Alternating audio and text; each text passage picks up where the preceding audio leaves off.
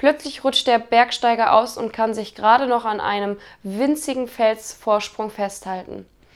Als seine Kräfte nachlassen, blickt er verzweifelt zum Himmel und fragt, ist da jemand? Ja, was soll ich tun? Falte die Hände und sprich ein Gebet. Der Bergsteiger nach kurzem Überlegen, ist da noch jemand?